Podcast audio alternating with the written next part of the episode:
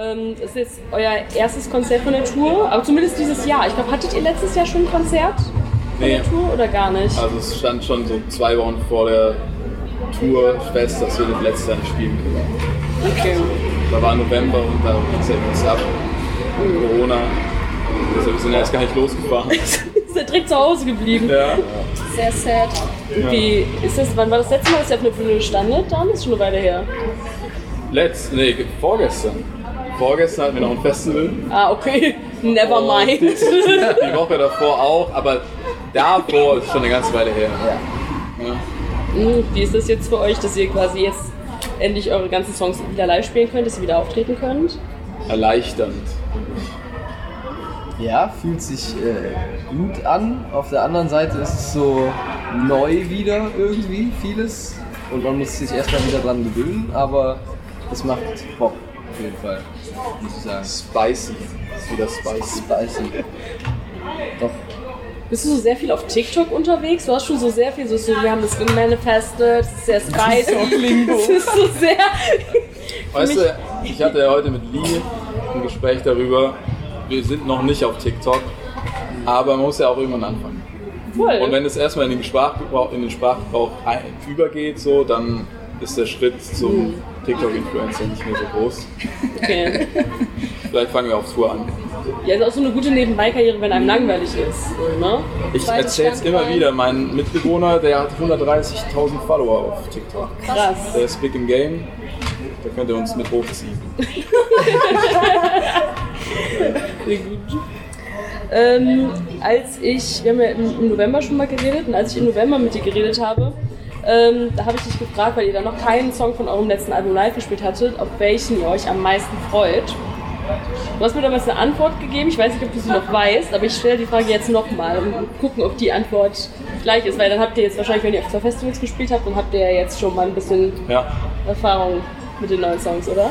für mich immer noch Mars. Stimmt das? Ja. Ja, das hab ich gemerkt. ich hätte auch, ich hätte gewusst, dass du damals Mars geantwortet hast. Für mich ist es gerade deiner Meinung. Aber Mars auch, auch sehr viel Spaß. Bei dir? Ähm, bei mir ist es gerade dauerhaft, wenn ich den Song, also es ist einfach ein, zum einen sehr ruhig, aber irgendwie für mich ein sehr starker Song und äh, macht einfach Bock, ihn auch zu spielen, das ruft übelst. Ja. Ja.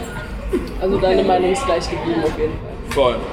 Macht immer noch, ist anspruchsvoll, so wie ich damals schon antizipiert habe. Und macht's aber Bock, wenn man es dann schafft. Kann aber auch tief fallen bei dem Song. Und weinen die Leute im Publikum? Darüber haben wir nämlich damals äh, debattiert und haben überlegt, ob, es, ob das sein könnte, dass weil der Song auch sehr traurig ist. Ja. Oder, oder ist es was, was die Leute feiern? Bisher hat, glaube ich, noch niemand geweint. Ich glaube, die Leute, die moschen halt.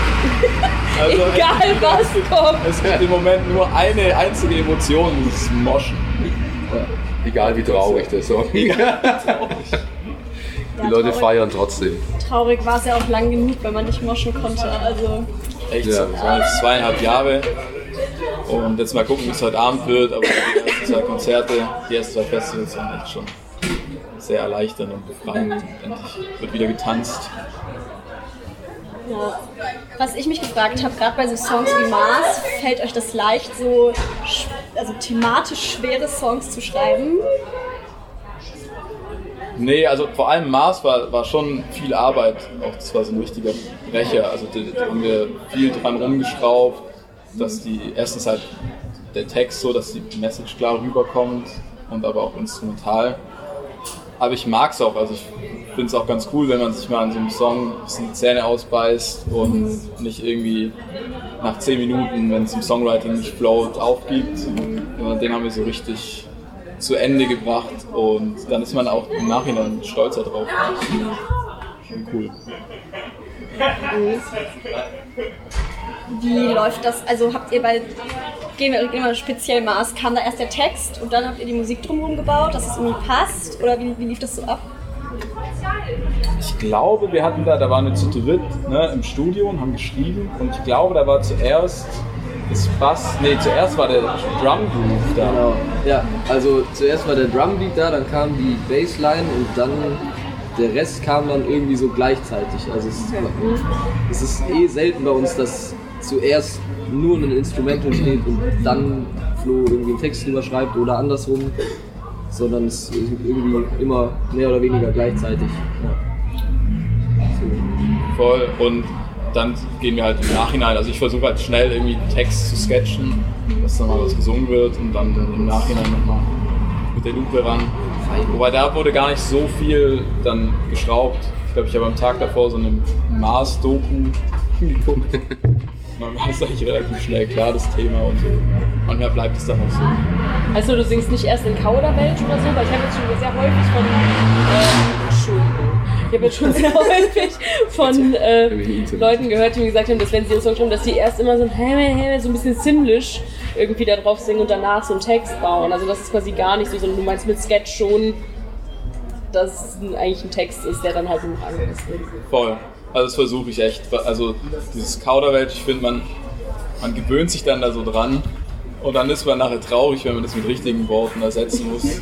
Das, das klingt ja gar nicht so geil, wie ich es im ersten Moment gedacht habe. Deshalb, ich versuche schnell Text zu sketchen, ist auch eine gute Übung, einfach um so Ideen rauszuhauen. Und manchmal bleibt vieles davon, manchmal wird vieles davon geändert. Aber Kauderwelsch gibt es bei uns nie. Also, nee. Ähm, ihr sagt ja, oder ich habe in Interviews gelesen, dass ihr selber auch sagt, dass ihr so häufig eher kryptische Texte habt. Das würde ich auch so wahrnehmen, aber ich finde gerade im neuen Album sind ja schon auch sehr, sehr klar direkte Zeilen drin. War das Absicht? Hat sich das eher entwickelt? Wie, wie war das der Prozess? Voll, das war Absicht. Also genau das wollten wir. Wir haben zwei Alben gemacht, die sehr kryptisch waren, vor allem so die erste Platte. Ähm, und ich, ich mochte das, dass die Leute irgendwie rein interpretieren konnten, was sie wollten. Aber ich fand irgendwie, dass es jetzt nach zwei Alben auch mal Zeit war, dann deutlicher zu werden. Und gerade in, der Zeit, in der wir die Platte geschrieben haben, hatten wir auch das Bedürfnis danach, uns klarer auszudrücken. Und ja, sich so, also das, das Album aus der Ferne ist eigentlich echt so total themenbasiert. Und ähm, früher bei den vorherigen Alben haben wir eher so, wie können wir den Sound und instrumental da an glaube, jetzt ist es viel mehr thematisch. Also wolltet ihr auch klar irgendwie so eure politische Meinung irgendwie festlegen? Schon, ja, auf jeden Fall. Aber ist das was, was ihr schon, sage ich jetzt mal, in, in Anfängen irgendwie wollt oder ist das, was sich gerade in den letzten Jahren stark entwickelt hat? Das hat sich in den letzten Jahren entwickelt, also unsere politische Meinung überhaupt. Ähm, ich meine, wir haben mit 16 angefangen, die erste Platte zu schreiben. Keine Ahnung, mit 16 war es äh, noch gar nichts. Einfach null, aber wir haben zumindest so getan oder haben uns schon auch mit der Welt beschäftigt und den Menschen um uns herum. Aber voll, das wurde über die letzten Jahre schon deutlicher und stärker. Und eben dann auch das Verlangen, was zu sagen und verstanden zu werden. Ähm, schreibt ihr oder habt ihr von Anfang an irgendwie gewusst, ihr wollt Deutsch singen? Oder war das irgendwie, ja, wir konnten halt noch nicht so gut Englisch? Oder also was war da so? Also ich meine, ihr habt ja super früh angefangen, in so einem Alter kann man ja noch nicht Ja. so gut Englisch. Sprichst du aus Erfahrung? Ja, also wenn man sich Kann's heute ist. Ich konnte schon immer. Also, wir haben tatsächlich mit englischsprachigen Texten angefangen. Ah, okay. Also mit 9 und 10 haben wir halt so englischsprachige Pop-Punk-Songs geschrieben. Wie, wie gut waren die so grammatikalisch? Ich würde sagen 70 Prozent. Okay. Also wir haben hier und da mal jemand drüber lesen lassen, der es dann wirklich konnte und so. Also es war sehr einfach aufgebaut, würde ich sagen. Einfache Grammatik. Wir haben uns da nicht zu sehr aus dem Fenster gelehnt. Die hießen dann so Sisters are terrible. Das ist ein Song zum Beispiel. Man kennt's. Ähm, ja, sowas. Und dann haben wir aber irgendwann gesagt, okay, wir, wir wollen wirklich inhaltlich irgendwie was, was rüberbringen, was sagen. Und ich glaube, zu dem Zeitpunkt war einfach unser Englisch nicht gut genug, beziehungsweise wir hatten einfach auch das Bedürfnis, so einfach auf Deutsch zu singen. Ich finde das auch eine coole Herausforderung. Deutsch ist eine ja. eher unschöne Sprache oder es ist schwierig damit umzugehen, aber ich finde irgendwie die Herausforderung ganz geil. Wobei ich finde, Deutsch ja eigentlich auch deutlich aussagekräftiger sein kann als Englisch, weil es vielleicht weil es mehr Wörter gibt, aber auch weil ich habe das Ja. Gefühl, dass es oft äh, klarere Worte sind, die man vielleicht finden kann auf Deutsch, oder? Das stimmt. Also du kannst halt viel genauer Dinge umschreiben. Also das ist wirklich, ich mag Deutsch singen und Deutsch texten schon. Also das macht Bock. Und ich glaube, wenn du kein Native Speaker bist, irgendwie mit Englisch aufgewachsen bist, dann wirst du niemals so gut deinen Punkt rüberbringen können als deine Muttersprache. Auch es, hey, es gibt Ausnahmen auf jeden Fall, aber wenige. Könnt ihr euch denn vorstellen, auch nochmal einen englischen Song zu machen? Gerade auf die TikTok-Karriere bezogen. Ne? Also jetzt hier Ja. die Giant Books und Henning Mai, die kommen richtig gut an international. sieht's aus. Ja. Ja, da muss man natürlich gucken, nur in der Marketingabteilung sprechen. Also wir machen ja auch viel Musik so neben Van Holzen da, wenn, wenn wir einen englischen Text schreiben wollen, dann machen wir das. Das ist vielleicht für ein anderes Projekt oder wir machen es mit irgendeinem anderen Künstler, einer anderen Künstlerin gemeinsam. Aber für Van Holzen, hey, sag niemals nie, aber ich glaube, Ich glaube jetzt auch nicht, dass Van Holzen irgendwas. Ich habe hab auch gerade noch englischen Text schreibt. äh, Van Holzen, Van so auf Holzen. USA-Tour sehe ich. wer halt sick, ne? Du hast einen direkt einen größeren Markt. Dann wiederum sind die Toten Hosen mit deu äh, deutschsprachigen Texten ja auch international bekannt geworden. So ist von Rammstein und so. Ich glaube, man kann dann schon Deutsch auch so texten, dass es die Leute im Ausland verstehen. Hier mit Du hast und es ist auch einfach mitzusingen. Ne? Eben. eben also wenn es einfach ist, glaube, die, die Leute feiern es auch. Es geht ja auch viel um Energie in, in Musik und ich glaube, ganz ehrlich, wie viel Prozent der Menschen, die Musik hören, achten voll auf den Text und hören ja zuerst. Voll. Ja. Auf dem Song Frei gibt es ja so ein paar englische Lines. Wie ist das entstanden? Da haben wir mit Drance gemeinsam, äh, waren wir mit Drance, der Band Drance, liebe Grüße, die haben jetzt ihr Debütalbum rausgebracht, da kann man sich reinziehen, ist cool. Mit denen waren wir auf Tour und dann dachten wir, ey, wir machen so einen Toursong gemeinsam, den wir dann auch live performen können. Und die Jungs singen halt Englisch Okay. und dann fanden wir es irgendwie nice, so zu switchen. Und das hat gut funktioniert, finde ich. Also ich kann mir schon auch vorstellen, mal mit einem englischsprachigen Künstler, englischsprachigen Künstler oder Band was zusammenzuschreiben. Ähm, als abschließende Frage hätte ich gerne meine Lieblingsfrage. Ich hoffe, ihr habt eine coole Antwort, kein Druck. Und zwar habt ihr eine Prä-Show-Routine. Irgendwas, was ihr so vor jeder Show durchzieht. Ah, da wird direkt das Mikro Also weitergereicht. wir so durchziehen vor jeder Show, hat sie gefragt. Was wir so durchziehen. Will ich ganz gerne antworten. Ähm, eigentlich ist es nicht viel. Wir machen unseren Changeover. Davor singen wir uns ein bisschen warm. und machen uns vielleicht auch so mit den, mit den, mit den ganzen Körperteilen warm. Und äh, dann gibt es eigentlich den Stinkefinger in die Mitte und dann geht schon los.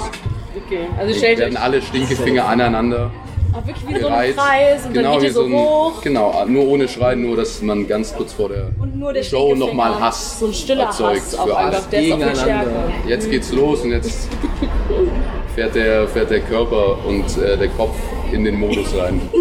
Da Das muss, man, unser Ding. da muss man auch auf der Bühne nicht lachen, wenn man diesen stillen Hass kurz vorher Ja. nochmal erfahren hat. Absolut. Das ist sehr Sonst habe ich was vergessen. Nee. Das Essen. Der Das Magen Essen. darf nicht ganz leer sein und der Magen darf auch nicht ganz voll sein. So ein Mittelding. Genau. Das müssen wir jetzt auf jeden Fall gleich noch machen.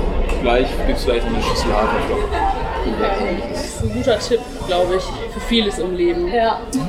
So, Nie mit leerem Magen sein. Immer Haferflocken essen. Haferflocken auch immer gutes Staple. Voll. Ja. Ja, ich habe ein Kilo Haferflocken dabei, 1,5 Kilogramm Trinknahrung. Ich habe auch Ich habe eine Wasserflasche. 4,5 Kilo Trinknahrung dabei. Wir sind ausgerüstet für die Tour. Auf jeden Fall. Okay. Also ist es nicht nur für heute oder ist es. Ich glaub, heute- Wow! Die ganze Zeit mit so einem Schlauch. ich war gerade so, weiß jetzt nicht, wie voll der Magen jetzt werden sollte. Ich dachte nicht ganz voll. Das haben wir so ein paar 1,5 Kilo Konzerte. Trinknahrung.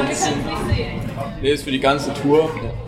Aber wir haben halt die Erfahrung gemacht, dass halt Essen auf Tour ist halt immer so, gerade jetzt heute, wenn du irgendwie technische Schwierigkeiten hast oder so, oder mal erster Tourtag, dann kommt Essen oft zu kurz. Und dann ist es ganz nice, wenn du dir noch einen Becher Trinknahrung reinziehen kannst. Ist einfach schneller drin als so eine Mahlzeit. Ja, gleich besser gekaut. Genug Couch essen. Vorgekaut. Okay, super, danke euch. Danke euch.